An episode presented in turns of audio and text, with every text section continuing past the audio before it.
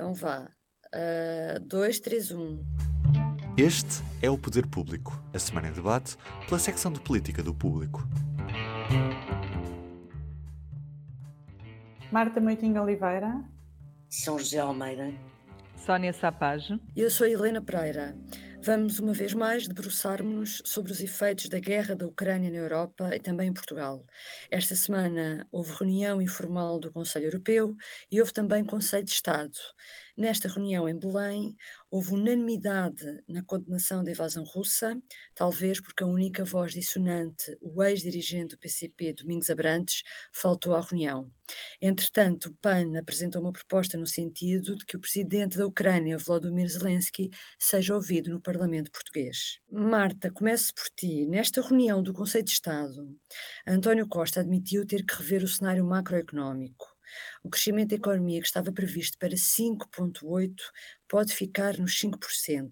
Costa estará a ser otimista? Olha, eu, eu acho que acho que Costa quis dar um sinal de que haverá de facto um impacto para nós do que está a acontecer com a guerra da Ucrânia a nível de crescimento económico em Portugal, uh, mas não foi tão longe como poderia ser de esperar, porque por um motivo muito muito evidente que é parece-me que é uh, ele, eh, as coisas estão, estão a mudar quase todos os dias. Eh, nós próprios temos nos confrontado com isso na, nos trabalhos que vamos, eh, que vamos programando, que é no início, quando a guerra começou, no dia, a partir logo do dia 24 de fevereiro, nós começámos a ver imediatamente sinais nos mercados internacionais de vários indicadores uh, a degradarem-se, o preço do petróleo a subir imenso, as bolsas a caírem, e entretanto, nós neste momento já estamos a começar a ver algumas correções e, portanto, nós não sabemos exatamente o que é que vai acontecer no momento em que Costa tiver que fechar a informação para apresentar o Orçamento de Estado no Parlamento. Até lá muita coisa pode acontecer, não sabemos exatamente o que acontecerá e eu acho que ele quis dar um sinal, mas não se esticou demasiado, digamos assim, ou seja, não foi demasiado, não quis ser nem demasiado pessimista aos olhos do que nós agora estamos a ver.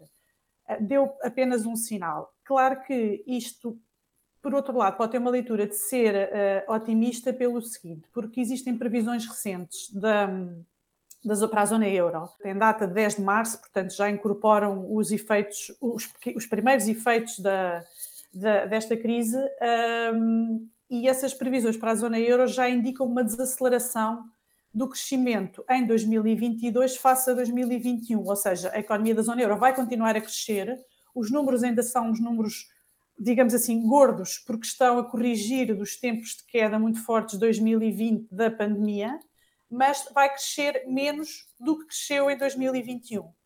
E este número que Costa nos dá agora, de 5%, não indica ainda isso para Portugal. Era como se a zona euro estivesse a abrandar, a pôr um travão, e Portugal não.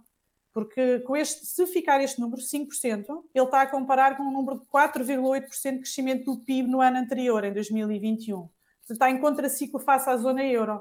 E, e, neste ponto de vista, Costa, de facto, parece estar a ser otimista.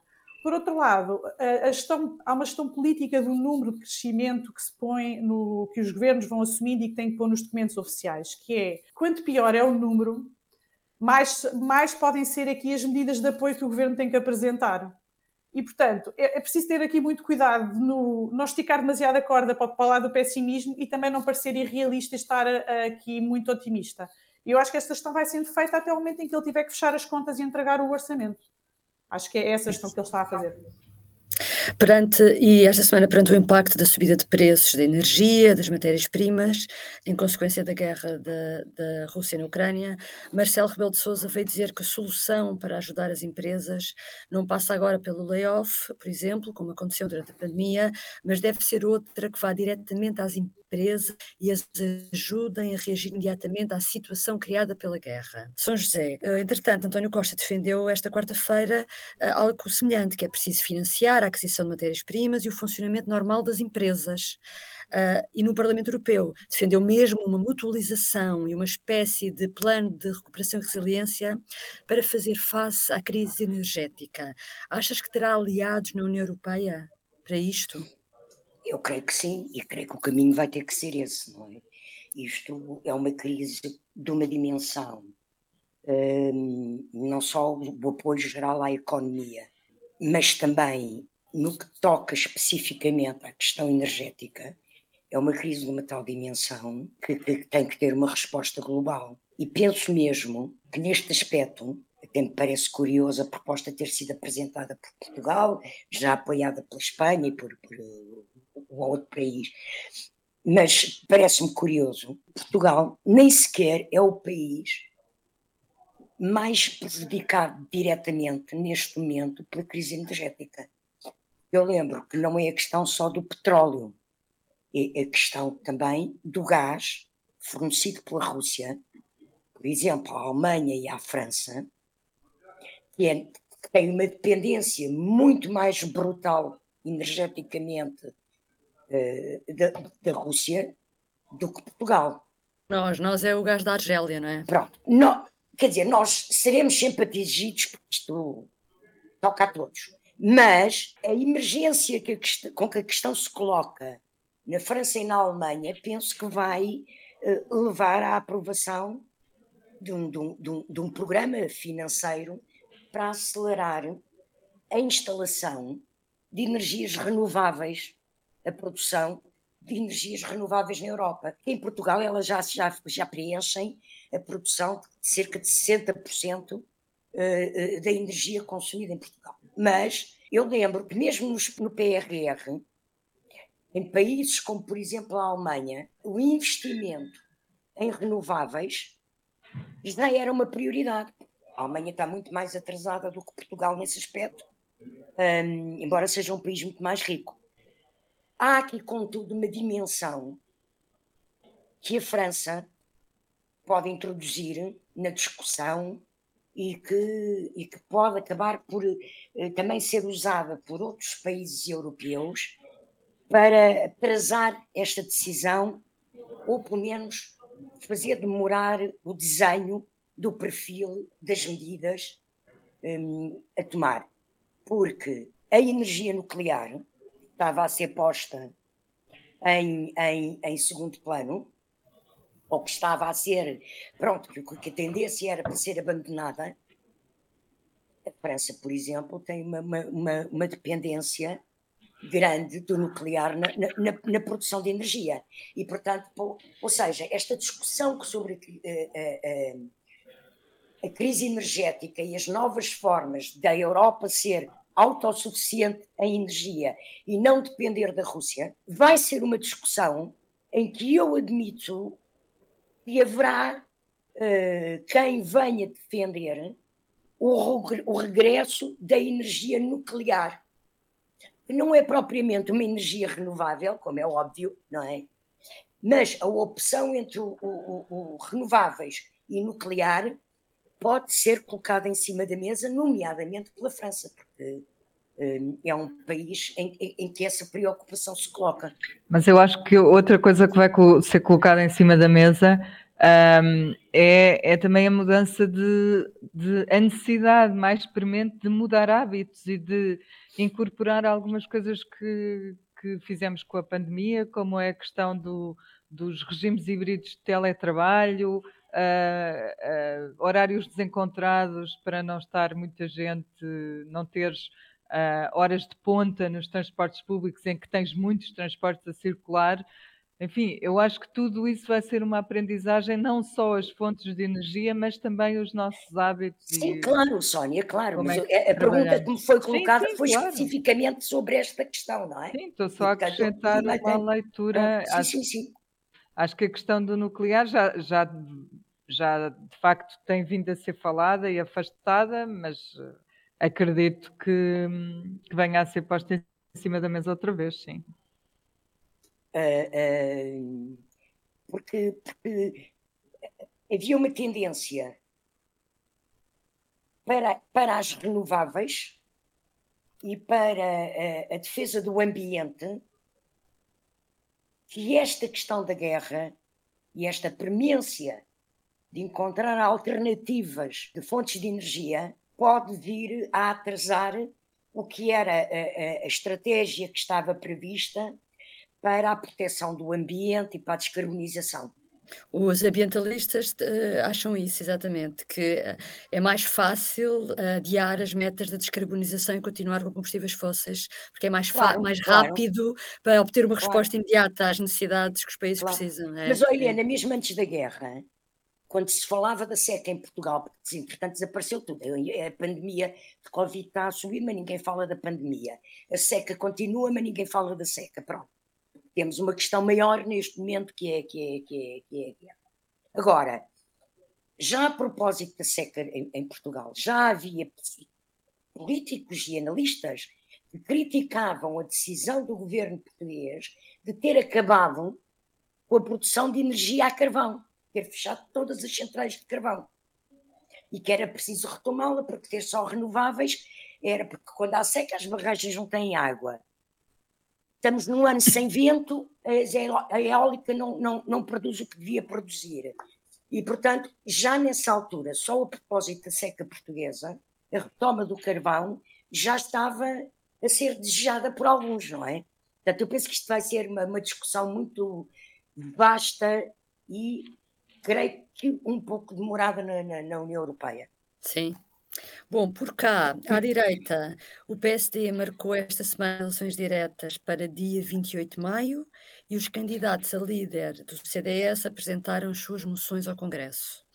A principal mensagem de Nuno Melo do CDS foi a de que quer um partido de ideias nítidas, bandeiras claras e quadros de primeira linha, apontando que a credibilidade e a competência voltarão a ser marcas de água indeléveis e quer o CDS a tratar temas que estão no epicentro das decisões europeias, como o ambiente ou a economia digital.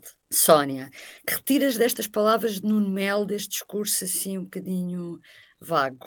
E o que é que te parece a data de 28 de maio para finalmente haver a possibilidade dos militantes do PST votarem para escolher o sucessor do Rui Rio? Olha, o Nuno Melo também disse outra coisa interessante, que foi que queria pôr os militantes do CDS a pagar cotas achei graça porque não sei o que é que se passa. É para ajudar a situação financeira, não é? Do CDS, à, à bancarrota.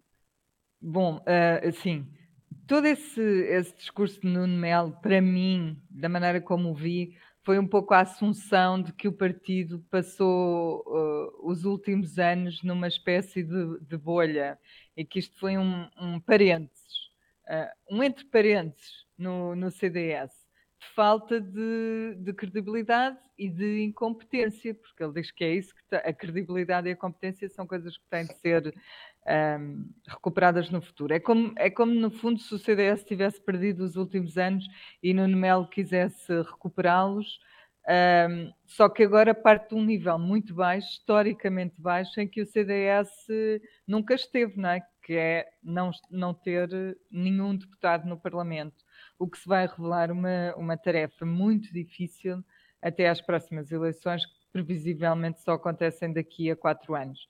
Ele neste momento só tem um, um, adversário, tem um adversário, que é Miguel Matos Chaves, que me parece não lhe fazer sombra, portanto o discurso dele é, é de facto o que mais interessa. Esta é a, é situação no, no CDS. No PSD temos eleições a 28 de maio, o que significa que a 28 de maio já muitas coisas aconteceram e foi uh, Rui Rio, uh, terá sido Rui Rio que continuou a, como maestro do partido até lá. Quando eu digo que muitas coisas aconteceram, significa que vai acontecer a discussão do Orçamento de Estado, vai acontecer a escolha dos, dos, membros do Conselho de Estado, vai acontecer a escolha do líder parlamentar. Nós já, já inclusivamente escrevemos sobre isso, os membros de, da mesa da Assembleia da República.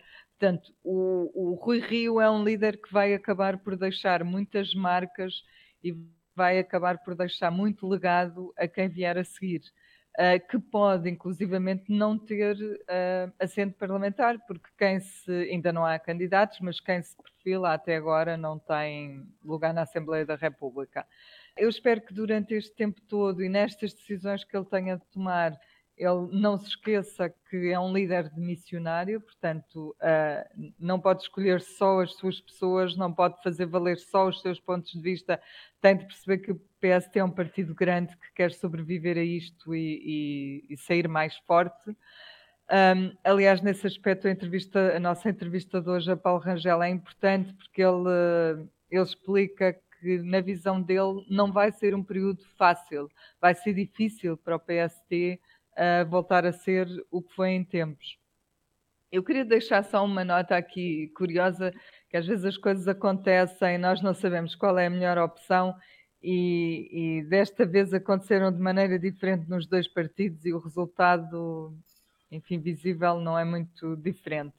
Um, o PS, PSD e o CDS foram dois partidos que seguiram estratégias eleitorais internas muito diferentes o PSD uh, eh, decidiu ir a eleições internas antes das eleições legislativas. Foi uma coisa na altura muito criticada por uns. Uh, o próprio Rui Rio não estava muito disponível para fazer isso, mas acabou por, uh, por ser vencido pelo seu Conselho Nacional. E o PSD acabou por ir a eleições com um líder legitimado, que na verdade era o mesmo líder de antes das eleições internas, Rui Rio. Pelo caminho ficou justamente Paulo Rangel, que não conseguiu uh, ser eleito pelos seus pares. No CDS a estratégia foi completamente diferente. O líder forçou uh, as eleições para depois das legislativas, não aceitou de maneira nenhuma, foi visto como até pouco democrático. E o, PS, e o CDS acaba por ter agora umas eleições um mês e meio mais cedo, não é? O CDS vai ter eleições no início de abril. O não é eleições, é congresso. Sim, hum. o, congresso, o CDS elege os líderes em congresso, mas no fundo o momento eletivo vai ser no congresso do início de abril e o momento eletivo do PST vai ser no final de, de maio e hum, uh, os dois partidos, portanto o CDS ganhará aqui dois meses. Dir-se, ah, que bom, o CDS ganha dois meses, já é o novo líder a, a discutir o, o, o, orçamento, já é o novo líder a escolher aqueles nomes todos, só que não, porque o que acontece é que, ao tomar a decisão de não fazer eleições internas, o CDS foi a eleições com o seu mesmo líder, com Francisco Rodrigues dos Santos, e o castigo, entre aspas, foi não conseguir eleger nenhum, nenhum deputado. Portanto, os dois partidos estão numa situação, seguiram estratégias diferentes e estão numa situação muito complicada na mesma, um, que, que mostra de facto que vão ser, vão ser dois anos muito difíceis para os partidos tradicionais uh, de direita. Cá estaremos para ir acompanhando isto, analisando e, e, e, vendo o que é que acontece agora nestes dois momentos muito importantes, quer do CDS e quer do PSD. Do PSD, exatamente. De, Deixa-me só dar, dar duas, duas coisas sobre, sobre, sobre isto. Eh, eu penso que Rui Rio tem a obrigação perante o partido de fazer as suas escolhas ouvindo uh, os candidatos que entretanto se apresentarem. Penso que ele tem, que é o mínimo que ele pode fazer, é pelo menos discutir com os candidatos que se apresentarem até lá, eh, se concordam com as opções para o Conselho de Estado, para os órgãos da Assembleia, os Conselhos de Administração, o, a mesa, etc, etc. Eu penso que tem essa, essa obrigação. Depois eu queria dar mais uma nota, que isto pode parecer quase... Desculpa, mas achas que ele o fará, Sr. José? Dizes que ele tem essa obrigação, mas achas que ele o fará? Não sei, eu não estou na cabeça do Rui Rio, mas eu acho que é o mínimo dos mínimos do respeito sim, sim, sim. do partido, tentar consensualizar as escolhas de representação institucional do próprio partido, não é? Aquilo não é a casa do Rui Rio, é um partido dos militantes do PSD. A outra nota que eu queria dar, porque se calhar é um problema da minha geração, ou de ter a idade que tenho, eh, ou de pronto ter eh, estudado história, eu faz muita impressão que o dia escolhido pelo PSD para marcar as diretas seja o dia 28 de maio, quando faz anos o golpe de Estado do Gomes da Costa, em 1926. É, pronto, é, uma, a mim complica-me um é bocadinho o sistema. estranha, é verdade, é, é verdade. Não haverá ninguém no PSD que se lembrasse que o dia 28 de maio está associado ao início à, da revolta, à, à revolta militar que levou ao Estado Novo. Ah, Sr. José, na última vez que queriam marcar diretas, eu lembro que chegaram a, tar, a marcar diretas para o dia da morte de Sá Carneiro. Portanto, não, eu acho que não. Não, não, não há, não tem, não, ninguém conhece a cronologia. Não há ninguém, exatamente. Eu acho que não há ninguém a Não é, um, não é uma questão, acho eu. Sim, mas é de mau gosto. É de mau gosto. Terminamos, é verdade, terminamos com essa nota histórica. Voltamos para a semana, então. Obrigada por nos ter acompanhado. Adeus, Até até breve. a semana. Até para a semana. O público fica no ouvido.